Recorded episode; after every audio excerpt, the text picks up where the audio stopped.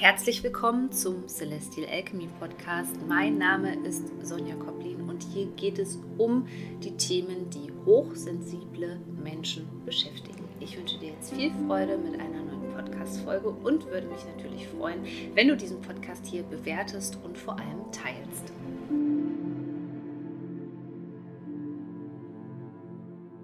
Heute geht es um ein wichtiges Thema im Podcast, was gerade für hochsensible Menschen eine wichtige Rolle spielt, nämlich um die Selbstregulation. Die Selbstregulation entwickelt sich in den ersten Kindheitsjahren, so bis zum Alter von drei Jahren. Und die ist eben entscheidend dafür, wie wir auf Dinge reagieren.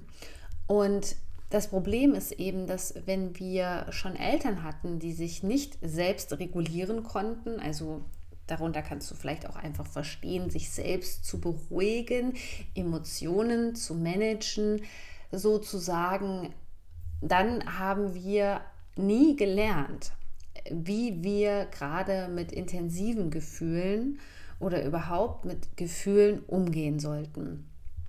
Und da wir als Menschen aber eigentlich täglich mit Gefühlen konfrontiert werden, und hier kommen wir auch schon zum Thema Hochsensibilität, weil hochsensible Menschen nehmen ja alles noch intensiver wahr, dann ist es eigentlich so, dass unsere Lebensqualität darunter leidet.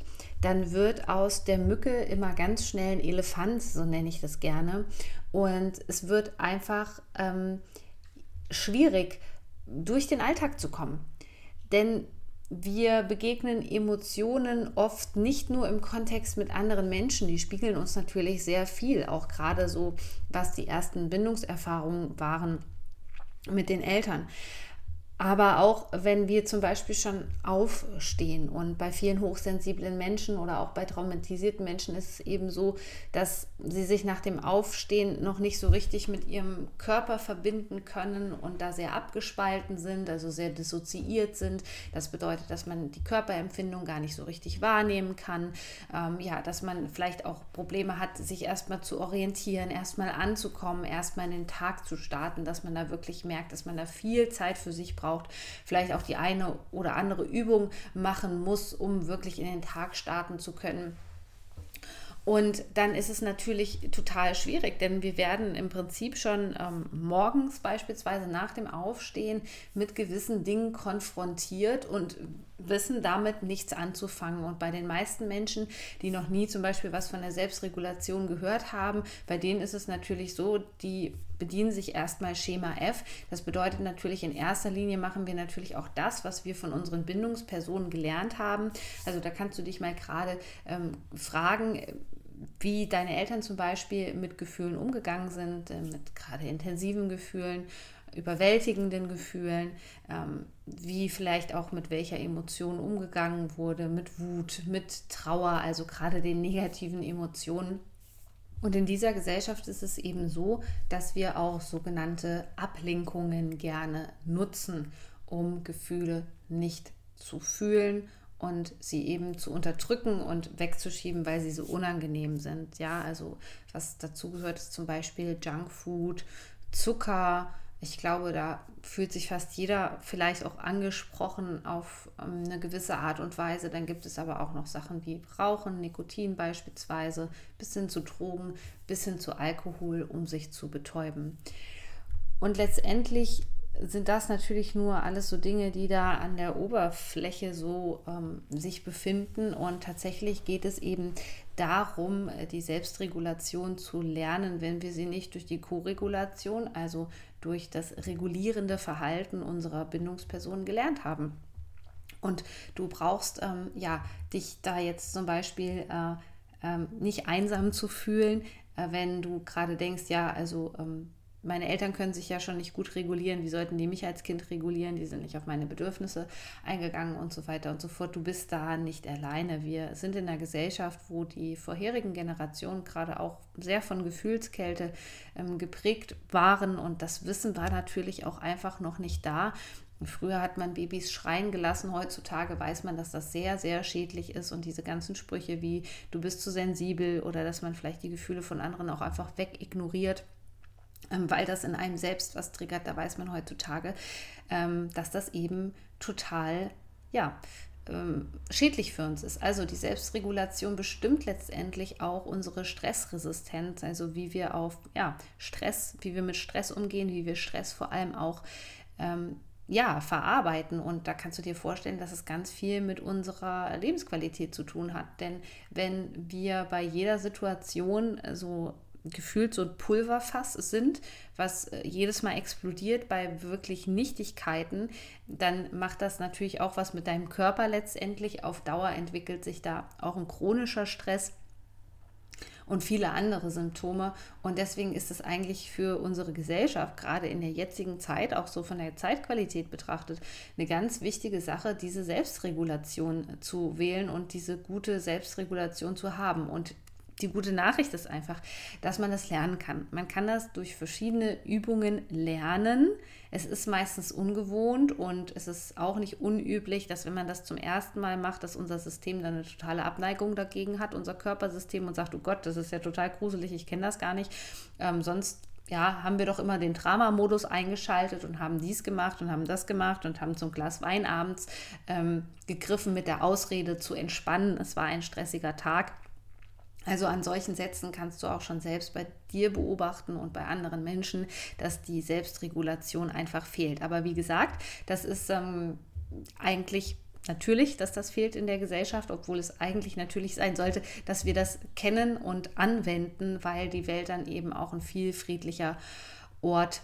Wie fühlt sich das also auch im Alltag so an, wenn, wenn wir uns nicht selbst regulieren können. Die meisten Menschen reden eben von innerer Anspannung, also das Gefühl wirklich erstens mal im klassischen Hamsterrad zu stecken und auf der anderen Seite aber auch dieses nicht runterfahren. Das heißt, man ist, hat das Gefühl abends auf der Couch, man ist irgendwie müde, aber man kann eben doch nicht richtig abschalten. Man findet nicht richtig in Schlaf oder die Schlafqualität ist auch einfach nicht gut. Und diese dauerhafte Anspannung, ja, das muss ja immer so ein Wechsel sein zwischen Anspannung und Entspannung. Ähm, das führt eben auch dazu, nicht nur, dass wir den Kontakt zu uns selbst völlig verlieren, sondern meistens führt das dann in Frustration und man findet sich das dann immer wieder in so einem Teufelskreis wieder und ja, im, im, im Worst Case sozusagen steckt man irgendwann in einem Burnout oder einer Depression drin.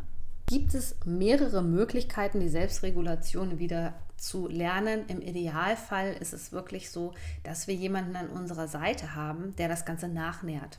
Durch die sogenannte Koregulation, also indem uns jemand anderes mit einem ja, sehr äh, guten ähm, Nervensystem einfach, der selbst gut reguliert ist, ähm, an die Hand nimmt. Und das muss nicht immer ein Traumatherapeut sein. Das kann auch beispielsweise ein traumasensibler Coach sein. Das kann auch eine Freundin sein, wo du eben das Gefühl hast, ähm, die ist zum Beispiel nicht so reaktiv, weil dieses Reaktive ist ein Anzeichen für eine schlechte ähm, Selbstregulation, dass man also immer an die Decke geht und ähm, schnell aggressiv wird, also ja auch leicht cholerisch ähm, wird. Also das ist wirklich ein Zeichen dafür, dass diese Menschen nicht gut reguliert sind. Also du kannst dir jemanden einfach als Begleiter suchen, wo du auch die Nähe wirklich aufsaugst und mal beobachtest, was mit deinem Körper passiert, wenn du in der Nähe von einer Person bist, die eben gut reguliert ist. Aber Oft ist das ja nicht der Fall und wir finden so eine Person nicht.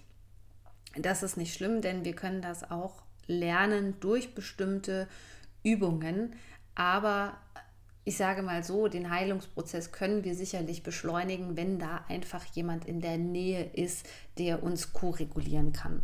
Es besteht nun mal auch nicht immer die Möglichkeit, das habe ich gelernt. Also natürlich, das ist so ein klassisches Beispiel aus den Lehrbüchern, was ich auch persönlich in meiner Ausbildung zum Beispiel gelernt habe ähm, im Traumabereich, dass man im Idealfall natürlich einen Traumatherapeuten hat oder einen traumasensiblen Coach, aber die Wahrheit ist, und das wirst du wissen, und das sagen mir ganz viele Menschen, dass sie sich ohnehin schon allein fühlen, weil sie in einem komplett toxischen Umfeld drinne stecken. Und da ist es wahnsinnig schwierig, einfach Menschen zu finden, die reguliert sind. Also ich glaube sowieso, wenn man das jetzt irgendwie prozentual aufteilen könnte, dass da sehr wenige Menschen sind, die wirklich sich gut selbst regulieren können. Ich glaube, das ist etwas, was erst so in den letzten Jahren, wo auch die Therapie überhaupt, und ich spreche hier erstmal nur von der Gesprächstherapie, überhaupt äh, kein Tabuthema mehr an sich ist, sondern immer mehr Menschen auch den Weg in die Therapie finden. So, und deswegen gibt es natürlich bestimmte Übungen, die uns dann auch helfen können. Und das ist ja sozusagen das, das ABC. Es ist unheimlich wichtig für uns, dass wir das als Tool eben an der Hand haben, um uns auch selbst beruhigen zu können, wenn da keiner ist. Denn wenn ich jetzt nur gelernt habe, da draußen ist irgendjemand, ja, in der Phase, wo ich selbst ähm, mich nicht regulieren kann und jetzt muss doch hier irgendjemand sein, der mir helfen kann, dann triggert das natürlich auch in dem Fall noch mehr Trauma einfach an, wenn du auf einmal merkst, oh Gott, da ist keiner und du erreichst denjenigen vielleicht nicht oder die Freundin, der Freund, der gut reguliert ist, der muss gerade arbeiten und du kannst ihn nicht anrufen oder wie auch immer. Dann kriegst du natürlich, kann es sein, dass du richtig Panik bekommst und Angst. Und deswegen sind diese Selbstberuhigungstechniken wirklich das A und O. Sie müssen trainiert werden. Ähm, sie dürfen auch nicht übertrieben werden. Das heißt, du fängst am besten auch erstmal ähm, ja, ganz, ganz langsam mit leichten Übungen an, damit dein System sozusagen dafür eine Kapazität bilden kann, Stück für Stück. Und in meinem aktuellen Kurs Wounded Soul, den es nur noch diesen Monat gibt, da geht es genau um das Thema. Es geht, der Fokus ist auf dem Thema Trauma und vor allem Selbstregulation, Selbstregulation zu lernen, ich habe ganz viele Übungen für dich, auch wie du dich zum Beispiel ganz dezent im Alltag selbst regulieren kannst, ohne dass es jemand mitbekommt. Also du brauchst dir das nicht so vorstellen wie irgendwelche komplexen Yoga-Übungen, wo du deine Matte ausbreiten musst, sondern es sind wirklich Übungen, die dir da im Alltag helfen. Und das Erste, was ich dir heute mit auf den Weg geben möchte, ist dein Ausatmen zu verlängern. Denn das sorgt für Entspannung. Das ist sozusagen nur eine Möglichkeit, die ich auch im Rahmen dieses Kurses anspreche, die Magie des Atems.